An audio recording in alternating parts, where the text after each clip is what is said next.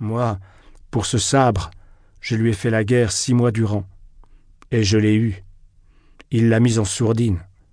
Mais bon, c'était quand j'étais jeune. Et cependant, messieurs, savez-vous ce qui, surtout, faisait le fond de ma méchanceté? C'est là qu'était le nœud de l'affaire, c'est là qu'était la saleté la plus nauséabonde, qu'à chaque instant, même dans mes montées de bile les plus irrépressibles, je comprenais honteusement que non seulement je n'étais pas un homme méchant, je n'étais même pas aigri, je ne passais mon temps qu'à faire peur aux moineaux, et je trouvais là toute ma satisfaction. J'avais l'écume aux lèvres, mais il aurait suffi qu'on m'apporte une poupée, qu'on me donne du thé avec du sucre, je me serais radouci, je vous le jure. Même l'émotion m'aurait serré la gorge. Après, sans doute aurais-je grincé des dents contre moi-même de honte, et j'aurais eu des insomnies pendant des mois. Je suis comme ça. J'ai menti plus haut en disant que j'étais un fonctionnaire méchant. J'ai menti par méchanceté. Les solliciteurs ou l'officier, c'était un jeu, rien d'autre. En fait, je n'ai jamais pu devenir méchant. Je ressentais à chaque instant au fond de moi une foule, oui, une foule d'éléments les plus hostiles à la méchanceté. Je les sentais grouiller à l'intérieur, ces éléments hostiles. Je savais bien qu'ils y avaient grouillé toute ma vie, et qu'ils ne demandaient qu'à jaillir au dehors, mais je refusais, je refusais, oh oui, je refusais de les voir jaillir. Ils me martyrisaient jusqu'à la honte. Ils en arrivaient à me donner des convulsions. Et comme j'ai fini par en avoir assez, mais assez. Tout doux, messieurs, n'auriez-vous pas l'idée que je bats ma coulpe devant vous, que tout se passe comme si je vous demandais pardon de je ne sais quoi? Je suis sûr que oui. Bah, pensez ce que vous voulez. Moi, je vous assure que ça m'est égal. Non seulement je n'ai pas su devenir méchant, mais je n'ai rien su devenir du tout. Ni méchant, ni gentil, ni salaud, ni honnête, ni un héros, ni un insecte.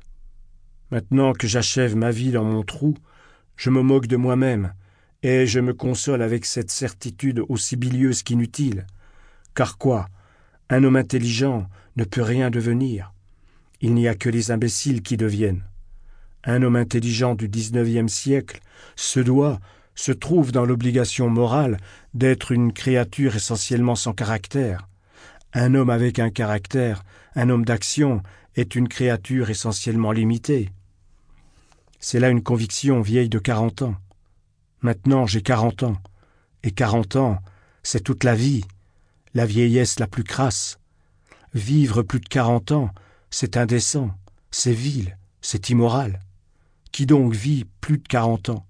Répondez, sincèrement, la main sur le cœur. Je vous le dis, moi, les imbéciles et les canailles.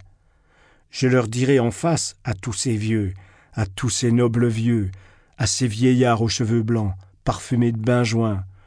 Je le dirai à la face du monde. J'ai bien le droit de le dire. Je vivrai au moins jusqu'à soixante ans. Je survivrai jusqu'à soixante-dix et jusqu'à quatre-vingts. Ouf. Laissez-moi souffler. Vous devez croire, messieurs, que j'ai l'intention de vous amuser. Là aussi vous faites erreur.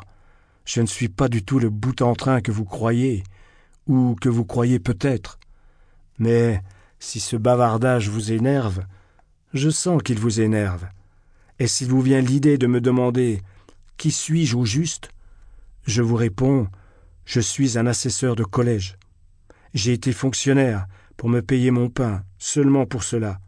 Et puis, l'année dernière, quand un de mes lointains parents m'a laissé six mille roubles d'héritage, je me suis pressé de démissionner et je me suis installé chez moi, dans mon trou. J'y habitais avant, dans ce trou, mais maintenant je m'y suis installé.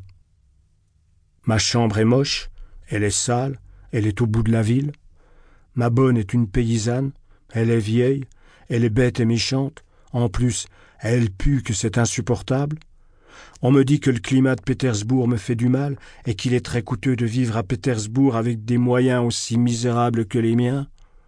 Je sais cela mieux que ces conseillers si sages, si doués d'expérience, mieux que les bénis oui oui. Eh bien, je reste à Pétersbourg.